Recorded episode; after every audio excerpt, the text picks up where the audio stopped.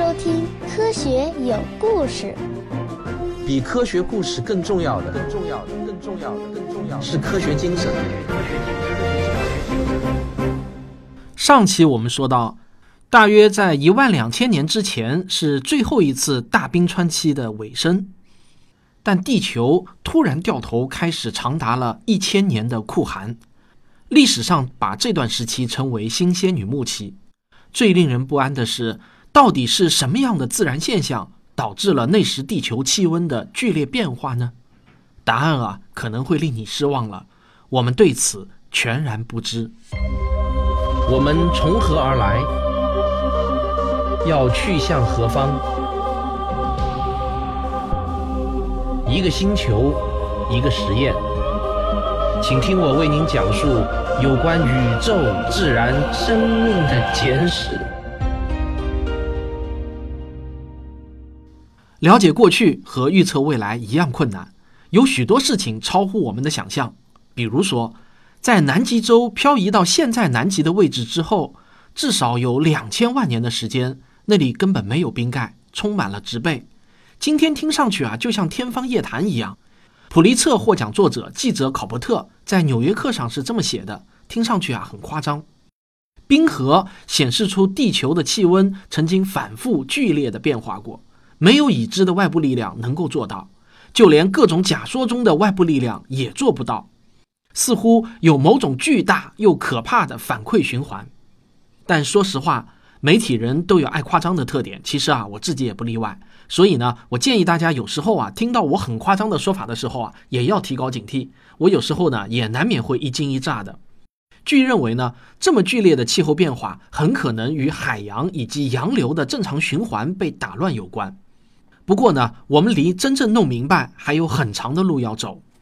有一种理论认为，在新仙女木初期，有大量的冰融水流入海洋中，降低了北半球海水的盐度，这也就是降低了密度。从而使墨西哥暖流转而向南，这就好像有一个司机啊，试图避开撞车。由于缺少了墨西哥湾暖流带来的热量，北半球的高纬度地区重新恢复到了严寒状态。但这个理论无法解释为什么在一千年之后，当地球再次变暖时，墨西哥湾暖流没有像先前那样突然转向。相反，我们进入了一个异常平稳的时期，称为全新世。这也就是我们现在所生活的时期，可能呢你会很自然地认为啊，现在不是总说全球气候变暖吗？这不正好可以延缓冰川期的到来吗？然而有科学家却指出，气温的上升反而会促进冰川期的到来。这一观点呢，乍听上去似乎有点奇怪，但其实呢是有道理的。气温的微小升高会加大水分的蒸发率，从而增加云量。高纬度地区的积雪会因此持续不断的增加。事实上，全球变暖会使得北美和北欧的局部地区更冷。虽然呢，这听上去有点儿矛盾。讲到全球气候变暖，我想再多补充几句。第一，全球气候变暖绝对不是阴谋论。这些年，只要有地区遇到创纪录的严寒，就会有反对者站出来质疑科学家们提出的气候变暖问题。但是这样的信息啊，却会掩盖科学家们正在做的严肃的气候研究。所以呢，首先要解答的问题就是：全球气候变暖有靠谱的数据支撑吗？答案就是绝对有。科学家们所说的全球变暖，指的是地球总体平均气温正在逐渐上升的大趋势。全世界的政府机构、大学和研究中心得出的结论基本都是一致的，那就是地球正在快速的变暖。这是以硬数据为基础的，而这些数据是几十年甚至几百年来在陆地和水下实测获得的。二零一四年以来，有两份重量级的报告公布，明确的表示气温正在上升。这两份报告分别是政府间气候变化专门委员会的第五次评估报告。下面如果我再提到呢，就简称 AR 五，以及二零一七年版气候科学专题报告。AR 五的大气温度测量显示。从上世纪中叶到二零一六年，全球平均气温上升了大约一摄氏度。美国国家海洋和大气管理局的研究人员表示，二十一世纪的头十五年上升的温度至少是二十世纪后半叶五十年的总和。二零一六年是全球有记录以来最暖和的一年，而历史上最热的十七个年份有十六个发生在二十一世纪。第二，气候变暖会出事，会出大事儿。AR 五指出，现在每十年北极海冰的表面就会下降十七到二十万平方英里，这个变化至少在过去的一千五百年里前所未见。二零一七年又是观察到的冬季海冰高度最低的一年。二零一七北极报告中说。冰川的融化速度是五百年里最快的。二零一七年的研究更进一步表明，北极的环境系统已经形成了一个新常态，特点就是海冰覆盖范围进一步缩小，厚度进一步变薄。格陵兰冰盖和北极冰川都遇到了这个情况。另外，还伴随着海平面的变暖和冻土温度的上升。所以呢，海冰是影响气候变化的重要因素之一。二零一五年九月发表在《古海洋学和古气候学期刊》上的一份报告，就研究了过去一百二十万年北太平洋的环流模式。他言之凿凿地指出，沿海地区的海冰是影响海洋环流的重要因素，自然也就影响了地区以及世界的气候。而北极海冰除了影响海洋环流模式，它每年也都在以更快的速度融化，持续融化的时间也更长。照这个趋势下去，它可能无法恢复成历史上的厚度，而这个厚度对北美地区极其重要，可以帮助北美维持一个较短的、更暖和的冬天。还有值得一提的是，最近几个冬天，急流显得反复无常。急流呢是大气中出现的快速流动的气流，你可能在天空中看见过它。你只要想象一下一架喷气式飞机飞驰而过留下的气流就行，效果呢是一样的。急流沿着热空气和冷空气之间的边界形成，在冬季变得尤为明显，因为冬季里北极和中纬度地区的气团会形成更强烈的对比。在2011到2012年的冬季，急流的位置发生了变化。平时冻成狗的新英格兰、五大湖和大平原地区，原先都位于急流的北部，冬季呢都是冷得刺骨的。但是那年冬天，急流却改变了方向。那片地区大半个冬天都在急流的南部，自然就升温了嘛。这也帮助那一年的冬天成为了美国历史上排名第四的最暖和的冬季。那一年的冬季没啥降雪，积雪也就少，结果来年就惨了。春季、夏季、秋季都发生了严重的干旱，影响了全美三分之二的地区。急流很难猜，但对气候的影响却很大。二零一三到二零一四年的冬天。一股相反的急流带着寒意离开了美国的部分地区，而那一年，战斗民族俄罗斯的天气也比往年暖和。结果下一年啊，就是二零一四到二零一五年的冬天，波士顿的积雪记录却是有史以来最多的，低温记录也是爆表。现在呢，预测每一年的天气走势真的是一门很难的课题。现在全球气候变暖已经开始实实在在地影响到我们了。以美国为例。全球变暖正在导致美国发生更严重的暴雨和暴雪。二零一六年的极端暴雪天气就曾经使大西洋中部和美国东北部的大部分地区陷入瘫痪。研究还发现，气候变暖使得飓风哈维席卷休斯顿时那种极端的降水量更有可能出现。全球变暖还意味着空气温度增加，而炎热的空气可以吸收更多的水分。更多的水分又可以转换成更大的降雨和降雪。为了把水分释放掉，发生严重暴雨或暴雪的可能性也会跟着增加。这些研究也都获得了数据的支撑。全美第三次气候评估显示，在过去的半个世纪里，在最严重的百分之一的暴雨和暴雪中，全美各地的降水量都增加了。而从1958年到2012年。一些地区这一数字的增长幅度高达了百分之七十一。二零一七年气候科学特别报告补充说，自一九零一年以来，美国大部分地区发生大雨和大雪的频率都在增加，总降水量也在增加，地区之间差异明显，增加幅度最大的地区是美国东北部。另外，气候变暖，冬天结束的也就更快了，那春天的脚步呢，也就会比以往来得更早。一项最近的研究估计，由于全球气温上升，到了下个世纪，春季植物的生长就会比现在早三个星期开始。在加州的内华达山脉，春天已经提前三周就到来了。当然，不是每年都如此，一切充满着未知的变数，这也就让很多计划很难提前做规划。气候变暖呢，也影响了海洋环境。我举个例子，海水温度的上升几乎造成了脆弱的珊瑚礁系统的灭顶之灾，珊瑚白化频发，受影响面积巨大。珊瑚对我们人类来说至关重要。首先，虽然珊瑚礁只覆盖着海底大约百分之零点一的面积。却有着将近四分之一的海洋生物种类生活在其中。其次呢，海洋生物资源丰富的珊瑚礁是得天独厚的捕鱼圣地，与之相关的渔业养活了全球数百万人。还有，珊瑚礁是一道天然的防波堤，能够吸收高达百分之九十七的海洋能量，将海浪高度消减百分之八十四，保护居住在海边的人群。可以说啊，它是抵御风暴破坏最好的屏障。但是气候变暖却对珊瑚礁造成了快速大规模的破坏。适合珊瑚生长的水温一般在十八到三十摄氏度之间，最佳水温呢是二十六到二十八摄氏度。有很多室内研究表明，三十二摄氏度就是珊瑚的亚致死温度，三十四摄氏度呢则是致死温度。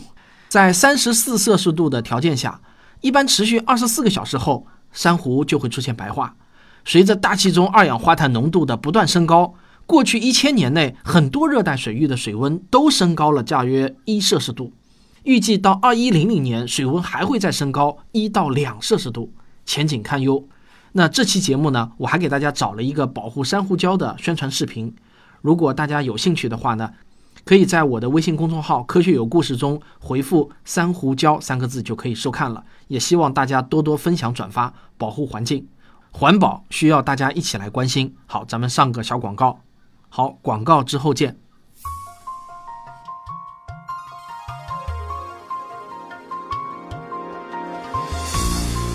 我的收费专辑《环球科学有故事》已经全部更新完毕，五十期正片，若干期听众问答，过去半年前沿的科学新发现，尽在《环球科学有故事》，欢迎订阅。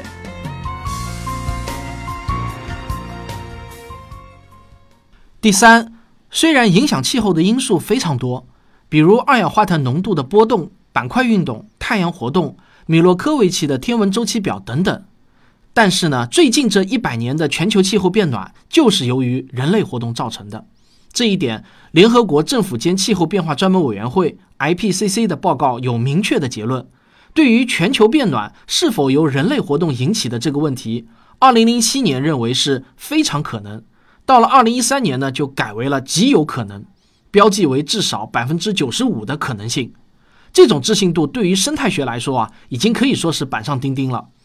关于全球变暖，我最后想说的是，有些人自己并不是专门从事这方面研究的生态学家，却仅仅凭一些阴谋论的信息就否认全球气候变暖是人为因素造成的。这在我看来呢，就是反智、反科学的行为。而且啊，哪怕万一未来有一天科学界承认全球气候变暖的主要因素不是人类活动，我也不会改变今天的看法，因为啊，我们相信的是证据，而他们仅仅是蒙对了答案。在研究古代气候的过程中，还有一个问题同样令科学家们感到费解，他们发现有些已经灭绝的恐龙生活在一些他们不应该出现的地区。英国地质学家德鲁里指出。在北极十度范围内的森林中，曾经是一些巨型动物的家园，包括霸王龙。他写道：“这实在是令人费解，在那么高的纬度地区，一年之中有三个月可是极夜。霸王龙的栖息地里竟然包括一些靠近北极的地区。”德鲁里对这个结论打了一个问号。而且呢，还有证据表明那里的冬天也很冷。氧的同位素研究表明。阿拉斯加的费尔班克斯地区，在白垩纪晚期的气候与现在是一样的。那么，霸王龙在那里是怎么生活的呢？它要么季节性的长距离的迁徙，要么呢就是一年中有很长一段时间是在风雪交加的黑暗中度过。在澳洲，那时候的位置比现在离南极更近，动物们想要迁徙到温暖的地方也是不可能的。在这样的极端环境中，恐龙到底是怎样生存的呢？我们对此啊，也只能完全靠猜。有一点你要记住：如果下一次冰川期开始形成，无论成因是什么，都有更多的水可以利用。美国的五大湖、哈德逊湾以及加拿大数不清的湖泊，这些呢都不是上一次冰川期的原料，而是上一次冰川期形成的。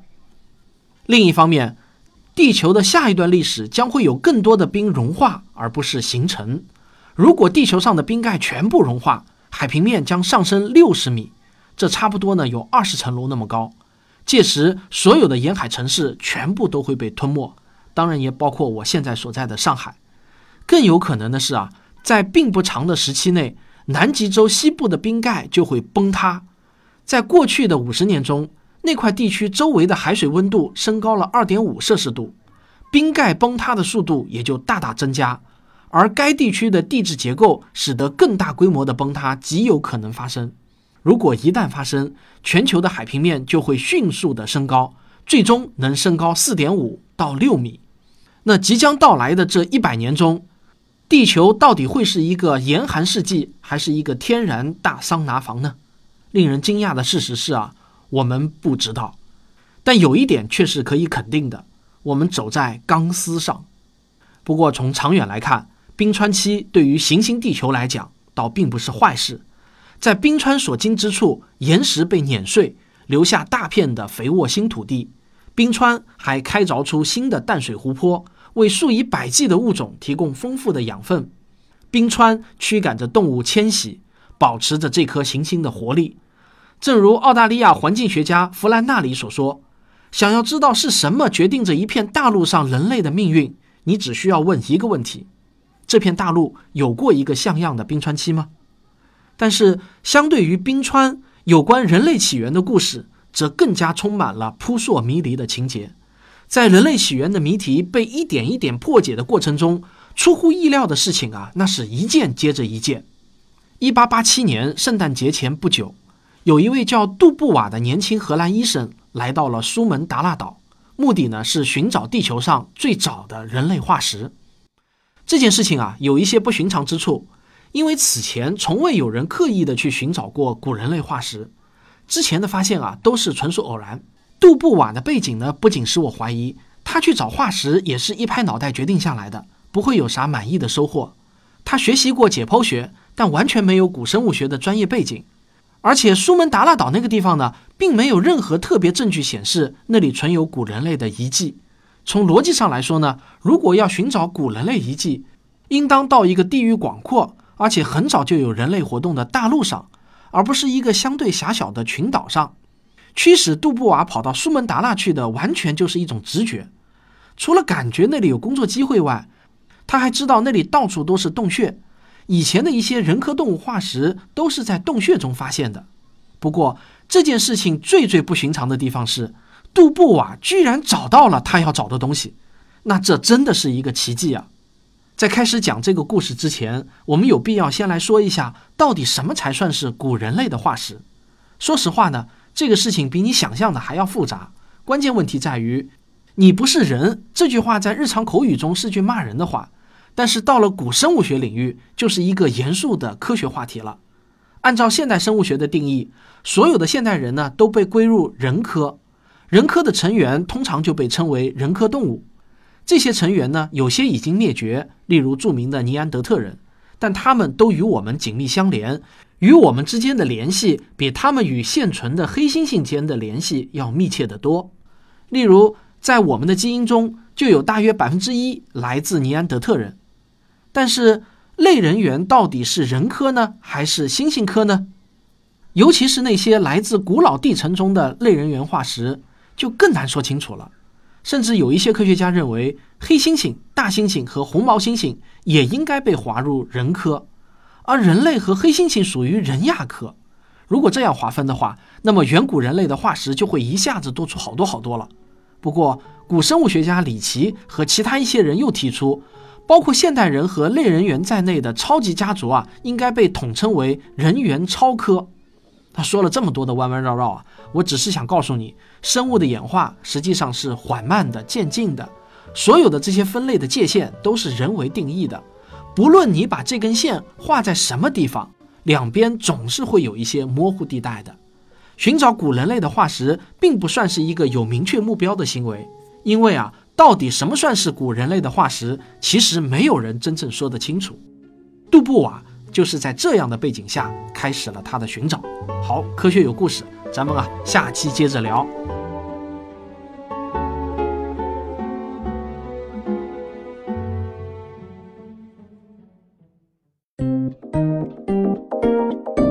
科学声音。上周呢，我去了趟全国著名的四大火炉之一的重庆啊，果然是热啊！白天的室外温度呢可以达到四十度，但火锅店的生意啊，我看也有四十度的热度。我带着全家和谭老师一家啊，就在这样的气温中火热的吃着重庆火锅。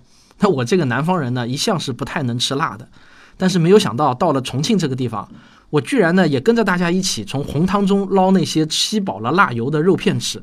现在回想起来啊，我自己都感到是不可思议的。我这个人呢，还有一个坏毛病，就是出门啊总是爱丢三落四的。我经常走出家门五六分钟后呢，又返回去取东西。每次啊，我女儿看到我回来啊，都会说一句“欢迎回来”，或者呢，仅仅是看我一眼，什么也不问，因为他知道啊，我肯定又是忘记东西了。反正在我的印象中呢，很少有出差回来啊不丢点什么东西过的时候。这次去重庆呢，我又是忘记带最重要的一件东西了，就是我的旅行麦克风。导致我在重庆期间呢，借了个手机 K 歌话筒来录了那期听众问答。不过我回来后呢，马上就重录替换掉了。不知道大家有没有什么好办法能够帮助我改掉这个坏毛病呢？今天呢，还有一个好消息要告诉大家：科学有故事的视频版的第一个专辑《真假世界未解之谜》就在这几天就要正式发布了。而且大家不用下载任何的 APP，可以直接在微信中看。如果大家想第一时间尝鲜的话呢，你一定要关注“科学有故事”的微信公号，我会在那里第一时间发布。好了，最后呢是提醒大家，本期节目的配套视频啊是有关珊瑚白化的，可以在公号中回复“珊瑚礁”三个字就可以观看了。感谢大家的收听，如果你喜欢我的节目，请别忘了订阅、点赞、分享和评论。谢谢大家的收听，我们下期再见。